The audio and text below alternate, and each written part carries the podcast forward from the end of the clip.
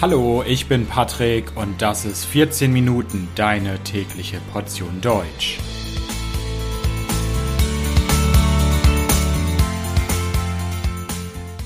Folge 103 Das Polyglot Gathering. Hallo, hallo und herzlich willkommen zu einer neuen Folge von 14 Minuten. Ich hoffe, dass es euch gut geht. Lernt ihr gerne Sprachen? Seid ihr fasziniert von Sprachen? Wenn ja, dann habt ihr etwas gemeinsam mit den Teilnehmerinnen und Teilnehmern des Polyglot Gatherings. Und in dieser Folge werdet ihr mehr über das Polyglot Gathering erfahren. Ich habe Elisa Polese interviewt. Elisa ist selbst Polyglot und ist im Organisationsteam des Polyglot Gathering. Also seid ihr bereit? Dann geht's jetzt los.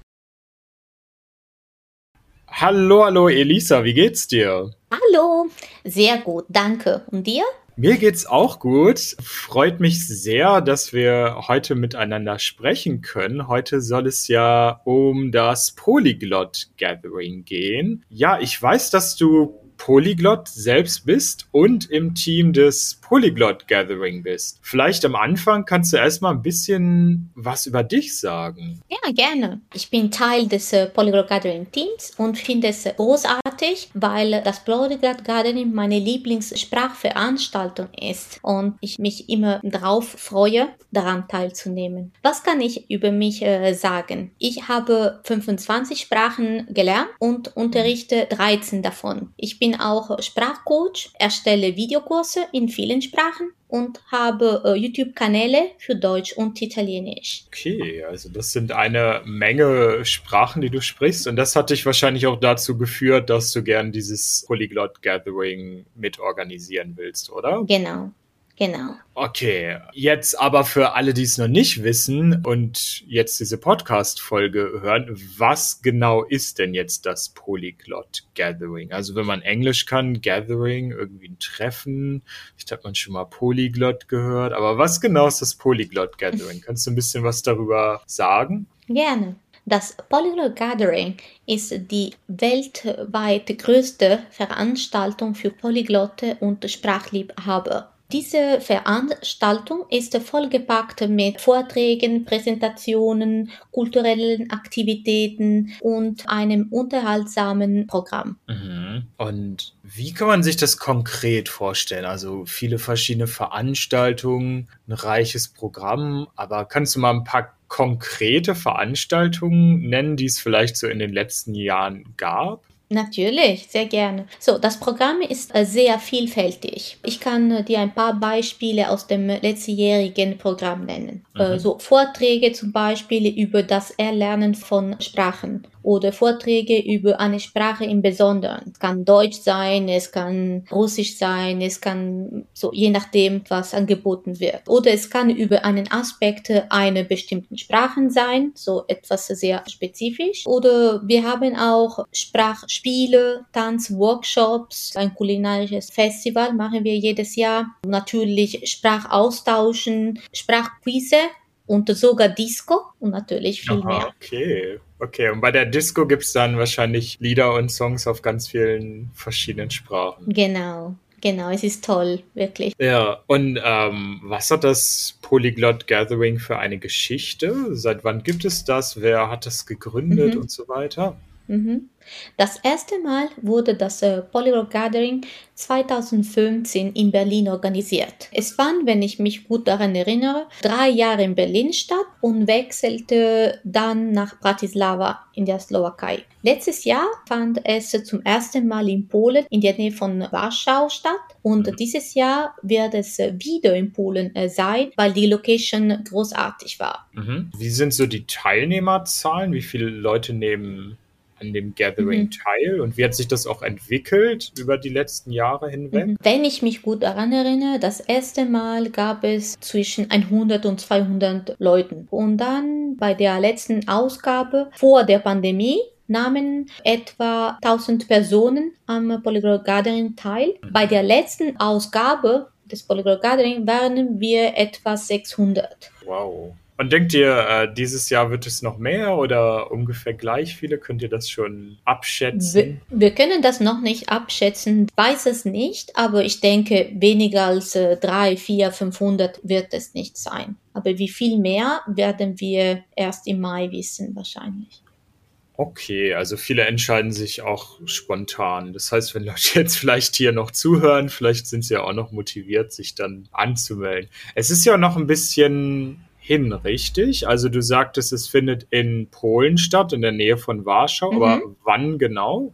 Ja, wir haben zwei Versionen. Eine Version ist online. Es ist äh, schon am 30. Äh, März dieses Jahres bis zum mhm. 2. April. Und das Polyglot Gathering vor Ort ist in Teresin, Polen, vom 14. Juni bis zum 19. Juni. Okay, also wer online dabei sein will, muss sich beeilen. Das findet schon bald statt. Online, was ist da der Unterschied? Was gibt es beim Online-Polyglot Gathering? Gathering? Mhm. Es gibt zwei Hauptgründe für das Polyglot Gathering Online. Erstens ermöglicht die Online-Version jedem die Teilnahme, auch Menschen, die sich eine Reise nicht leisten können oder die aus beruflichen oder persönlichen Gründen nicht reisen können. Und mhm. zweitens bietet es eine weitere Gelegenheit, Sprachen zu üben und Menschen kennenzulernen, die ähnliche Interesse haben.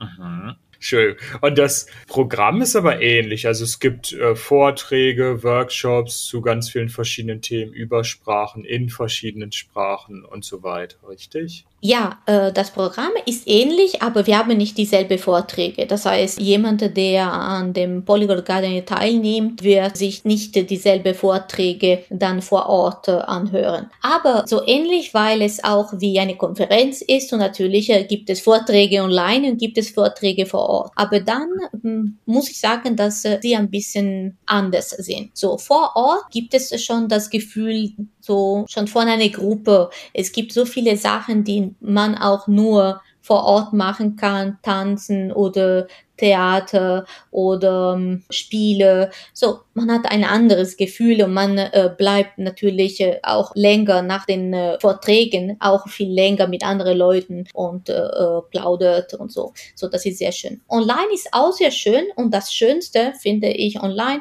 ist, dass, äh, mh, dass du nicht die ganze Zeit äh, da sein musst, dann äh, hast du zum Beispiel zwei Stunden frei an dem Freitag, dann bist du zwei Stunden dabei, dann musst du etwas anderes machen und das ist wirklich äh, cool, weil du, äh, wenn du zum Beispiel nicht so viel Urlaub hast oder wenn du nicht reisen kannst, musst du nicht das, äh, das Ganze einplanen, kannst du sagen, oh, ich habe jetzt nichts zu tun, ich würde gerne ein bisschen, äh, weiß nicht, Deutsch sprechen. Und dann gibt es äh, auch in der Online-Version viele, viele Sprachtische, wo man viele Sprachen sprechen kann und natürlich viele Leute wollen auch Deutsch üben. Mhm. Mhm, mhm. Das ist ein guter Punkt, Deutsch lernen. Wenn jetzt Leute zum Beispiel gerade dabei sind, Deutsch zu lernen, gibt es für die auch was beim Polyglot Gathering? Also irgendwas, was mit Deutsch zu tun hat? Klar, oft werden Vorträge in deutscher Sprache gehalten und die meisten Teilnehmer können Deutsch sprechen. Natürlich auf verschiedenen Niveaus, aber fast also, ich möchte nicht sagen alle, aber viele davon. Während des Polyglot Gardening gibt es Sprachtische, um viele verschiedene Sprachen zu üben. Es gibt immer genug Leute, die Deutsch üben wollen. bei dem Polyglot Gardening gibt es immer viele Gelegenheiten, Deutsch zu üben. Okay, das ist interessant. Du sagst, viele Leute sprechen auch Deutsch auf verschiedenen Stufen, aber mhm. so ganz allgemein, auf welcher Sprache kommunizieren die Teilnehmer? Einfach auf Englisch? Das wäre ein bisschen mhm. langweilig oder ist das sehr, mhm. ist das sehr gemischt oder wie kann man sich das vorstellen? Mhm. Du kannst in der Sprache sprechen, in der du willst. Es gibt keine vorgeschriebene Sprache. Präsentationen werden in vielen verschiedenen Sprachen gehalten. In großen Gruppen wird oft auf Englisch gesprochen, da dies oft die gemeinsame Sprache ist. Aber in kleinen Gruppen oder in Paaren wählen die Teilnehmer die Sprache, die sie sprechen wollen. Es gibt sogar eine No English Zone für diejenigen, die sicherstellen wollen, dass sie eine andere Sprache als Englisch sprechen. Ah, okay. Also wenn man keine Lust hat, auf Englisch zu sprechen, ist diese No English Zone. Eine andere interessante Frage ist vielleicht auch, wer kann teilnehmen? Also es heißt ja Polyglot Gathering. Das heißt, es ist für Polyglots. Aber ab wann ist man ein Polyglot? Ab wann kann man zu diesem Treffen fahren? Oder online teilnehmen? Äh, eigentlich äh, kann jeder daran teilnehmen. Das äh, Gathering richtet sich an alle äh, Sprachliebhaber. Es gibt keine formalen Anforderungen über die Anzahl der Sprachen, die man sprechen muss. Es gibt keinen Einstufungstest. Die mhm. Teilnehmer sprechen im Durchschnitt zwei bis sechs Sprachen. Es gibt Personen, die äh, 30 Sprachen sprechen oder Personen, die eine oder zwei Sprachen sprechen. Und alle sind willkommen. Okay, das ist schön. Vielleicht eine Frage an dich persönlich. Was mhm. war für dich das Tollste am Polyglot Gathering? Für dich persönlich in der Vergangenheit bisher? Das Beste für mich ist, nette Leute zu treffen, die dieselbe Leidenschaft teilen wie ich. Und mir gefällt es auch sehr, dass das Polyglot Garden sehr international und vielfältig ist. Mhm. Ja. Hast du so konkrete Erlebnisse, an die du dich noch erinnerst, die immer noch so in deinem Kopf sind? Natürlich, viele. Erstens habe ich immer noch Kontakte äh, zu den Leuten, die ich beim Polyglot Gardening kennengelernt habe. Es ist äh, immer schön, sie wiederzusehen und wir reden äh, ab und zu auch so miteinander und ab und zu bin ich auch mit diesen Freunden oder so mit Leuten, die ich da getroffen habe, auch zusammen gereist außerhalb dem Polyglot Academy. So, ich habe schon viele nette Kontakte, viele nette Leute kennengelernt und das ist für mich die schönste Sache, weil ich dann Leute kennengelernt habe, die ähnliche Interesse haben wie ich oder auch die ein bisschen offener sind. So Leute, die ein bisschen die Welt gesehen haben oder woanders gewohnt haben. Und das ist für mich äh, sehr schön, weil ich früher in einer kleinen Stadt gewohnt habe, wo es nicht so sehr international war. Und dann diese Abwechslung war für mich toll. Und was noch? So, letztes Jahr habe ich zum Beispiel Improvisation Theater auf äh, Italienisch organisiert und wir haben so viel dabei gelacht. So, das mhm. ist nicht, weil ich es organisiert habe, aber es hat wirklich Spaß gemacht, es hat allen gefallen. Das ist eine schöne Erinnerung, woran ich noch manchmal denke. Ah.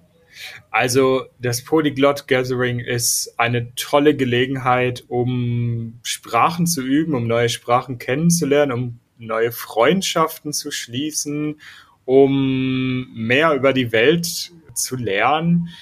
Also ja, vielleicht ist ja jetzt der ein oder andere Hörer oder Hörerin motiviert, auch teilzunehmen. Auf jeden Fall äh, danke ich dir sehr, Elisa, für dieses nette Gespräch. Vielen Dank. Oh, danke dir und äh, danke auch an allen, die dieses Podcast gehört haben.